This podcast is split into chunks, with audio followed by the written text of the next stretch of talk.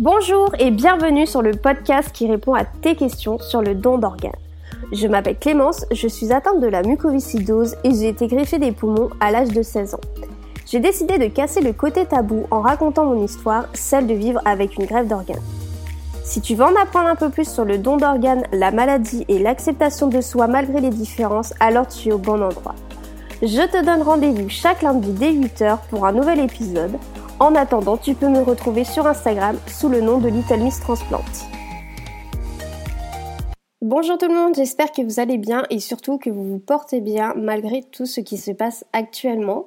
Je sais que beaucoup attendaient ce podcast avec impatience et bien rassurez-vous, pour moi c'était aussi le cas. C'est un épisode que j'avais absolument hâte de vous dévoiler puisqu'aujourd'hui nous allons parler de l'appel de ma greffe jusqu'à l'opération, c'est-à-dire à partir du moment où on m'a appelé donc le 19 novembre 2006 jusqu'à ce que j'aille me faire greffer. Ça risque d'être un épisode assez court puisque là je vais vraiment me focaliser sur l'opération, c'est-à-dire du moment eh bien, où on m'a appelé jusqu'à ce que j'aille euh, au bloc opératoire. Vraiment, vous allez voir qu'il s'est passé plein de choses en un, laps de temps assez court finalement. Euh, voilà, donc j'ai quand même pas mal de choses à vous raconter et ça permet aussi pour ceux qui écoutent et qui sont en attente de greffe ou qui vont se faire greffer comment eh bien ça se passe quand euh, vous arrivez à l'hôpital et que vous allez euh, eh bien descendre au bloc opératoire. Vous allez voir qu'il se passe plein plein de choses très très vite. Euh, et voilà. Et savoir un peu voilà comment en fait comment ça se passe puisque moi c'est des questions que je me posais. Comment ça allait se passer toutes ces choses là en fait on ne sait pas donc euh, voilà, je voulais vraiment regrouper ça dans un seul podcast. Et puis le prochain, je vous parlerai eh bien de la suite, c'est-à-dire euh, au moment où je me suis réveillée jusqu'à ce que je sorte de l'hôpital. C'était un samedi soir comme un autre. Ma meilleure amie et moi, on était en train de regarder la Starac parce qu'à cette époque, on était des fans inconditionnels de cette émission. On adorait se retrouver tous les, tous les week-ends ensemble pour regarder la Starac et écouter chanter avec émerveillement tous les candidats, tout en d'ailleurs se demandant où est-ce qu'ils allaient chercher tout ce souffle. À la fin de l'émission, comme à mon habitude, je l'ai serré dans mes bras et puis je suis partie me coucher.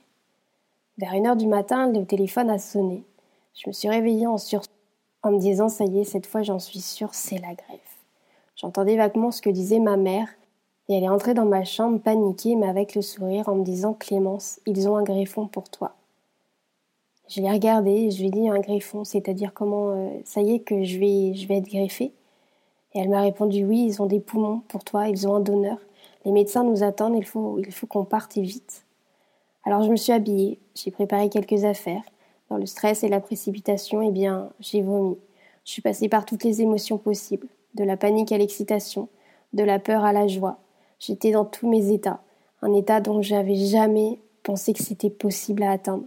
J'ai appelé mon père qui m'a rejoint et puis on est partis tous ensemble vers le centre de greffe.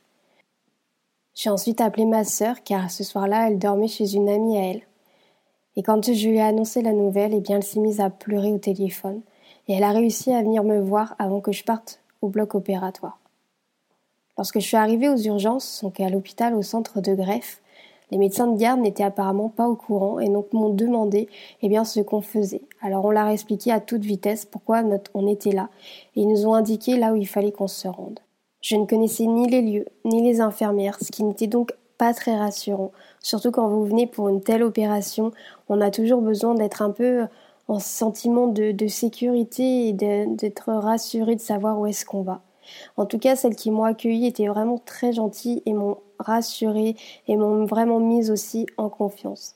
Parce que j'arrêtais pas de poser des questions, tellement j'étais stressée, tellement j'étais anxieuse. J'avais la peur de ce qui allait m'arriver, j'avais la peur de ce qui allait se passer, et j'avais la peur de l'inconnu. Alors je me souviens leur demander Mais je vais être griffée, vous êtes sûr que je vais être griffée? Ce à quoi elle me répondait qu'il fallait d'abord préparer l'opération, que c'était pas si simple et puis qu'il fallait aussi eh bien, vérifier toutes les compatibilités. Alors pendant ce temps, les infirmières m'ont fait une prise de sang et j'ai aussi dû prendre une douche à la bétadine pour me désinfecter tout le corps. C'est un passage obligatoire avant n'importe quelle opération. Et je priais de toutes mes forces pour le que le griffon soit compatible.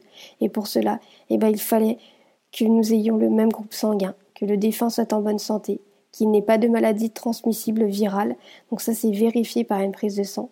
Il faut également tenir compte de l'état de l'organe. Ils ne peuvent pas transplanter quelqu'un si l'organe, en l'occurrence là c'était les poumons, dépasse 10 heures d'attente. C'est pourquoi il faut agir vite et de ne pas être à plus de 2 heures du lieu de transplantation. Après cette fameuse douche à la bétadine, je suis retournée dans ma chambre vêtue d'une simple blouse d'hôpital. Vous savez, cette blouse qu'on vous donne pour vous, pour vous protéger, vous habiller quand vous ne vous pouvez pas porter vos vêtements. J'avais les pieds enveloppés dans des chaussons stérilisés. Et puis nous avons attendu. Une heure, deux heures, trois heures. Six heures du matin, le chirurgien arrive enfin dans la chambre et m'annonce que ça y est, je peux partir pour le bloc opératoire. Et à partir de là, tout s'est enchaîné très vite. L'équipe médicale, donc les brancardiers, sont venus me chercher dans la chambre. On a pris l'ascenseur avec mes parents et tout le personnel soignant. Et ils m'ont emmené donc au bloc opératoire au sous-sol. Arrivé devant les portes de bloc opératoire, mes parents ne pouvaient plus rentrer avec moi. Alors je les ai regardés, je me souviens très bien, et je leur ai dit Je vous promets que tout se passera bien. À tout à l'heure, je vous aime. Ça a été mes derniers mots adressés à mes parents avant que je puisse rentrer en salle d'opération. J'étais tellement déterminée, j'étais tellement sereine avant cette opération, que quand j'y suis allée, je savais que j'allais les revoir après. Je savais que j'allais les retrouver. Ça y est, nous y sommes, ou plutôt, j'y étais, allongée en plein milieu d'une salle froide entourée de blouses blanches et de 150 machines dont je ne connaissais même pas la fonctionnalité. Rien ne me rassurait. Ça sonnait de tous les côtés. L'équipe médicale courait dans tous les sens. On se serait même presque cru dans un épisode de la série américaine Grey's Anatomy. En levant les yeux au ciel, j'ai d'ailleurs pu constater avec stupeur que tout était fait en baie vitrée et que je pouvais voir absolument tout ce qui se passait. Je me suis alors vue allongée sur la table d'opération, qui, soit dit au passage, n'est pas du tout confortable. J'étais recouverte d'un drap blanc, branchée à des machines avec les tuyaux qui pendaient tous les côtés, un masque sur le nez, des électrodes sur ma poitrine, et des chirurgiens prêts à m'ouvrir le thorax. Je me souviens que l'anesthésiste m'avait demandé euh, Clémence, tu es prête? Et que je lui avais répondu ah, mais est-ce que j'ai vraiment le choix? Et là, c'était parti pour dix heures de sommeil. Sauf que je voulais pas m'endormir. Ils ont, on va dire, un petit peu galéré avant que je m'endorme, puisque apparemment je résistais. Je n'avais pas envie de, eh bien, de dormir, apparemment. Donc ils ont dû mettre un peu plus de dose d'anesthésie pour que je puisse m'endormir. Quelques jours auparavant, j'avais parlé longuement de la greffe avec un médecin et il m'a dit une chose dont je me souviendrai toujours. Nous pouvons parfaitement donner ces organes après 70 ans. En fait, ce qui compte, c'est la qualité de l'organe. Or, certaines personnes de 35 ans ont un foie, des reins, des poumons, voire un cœur démoli par l'alcool et la cigarette. On a tous des risques d'avoir une greffe d'organes un jour, notamment avec l'allongement de la durée de vie. En fait, on a même statistiquement plus de chances d'être receveur que de donneur. Donc si on espère recevoir, eh bien il faut être aussi prêt à donner. Et moi, quand je vois le nombre de gens qui se bousillent la santé avec tout et n'importe quoi, j'ai franchement parfois envie de leur donner ma vie, qu'ils se rendent compte vraiment ce que c'est de se battre tous les jours pour pouvoir vivre comme tout le monde, pour pouvoir respirer sans être essoufflé au moindre fait et geste.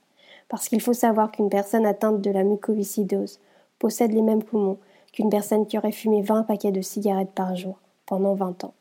Alors autant vous dire que mes poumons, avant qu'on me les change, ils n'étaient vraiment, vraiment pas beaux à voir.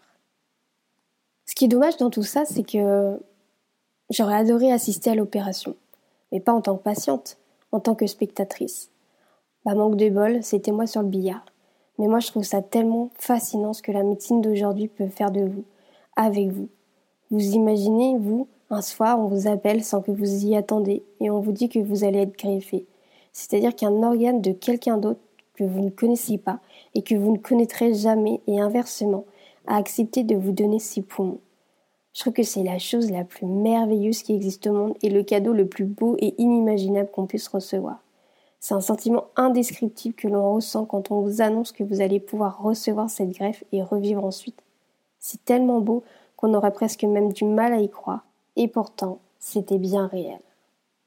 Merci à tous d'avoir écouté cet épisode, j'espère qu'il vous a plu, j'espère qu'il vous aura aidé pour les personnes qui sont en attente d'une greffe, peu importe de quel organe il s'agit. J'espère vraiment que voilà, ça vous a rassuré sur les questions que vous vous posez peut-être.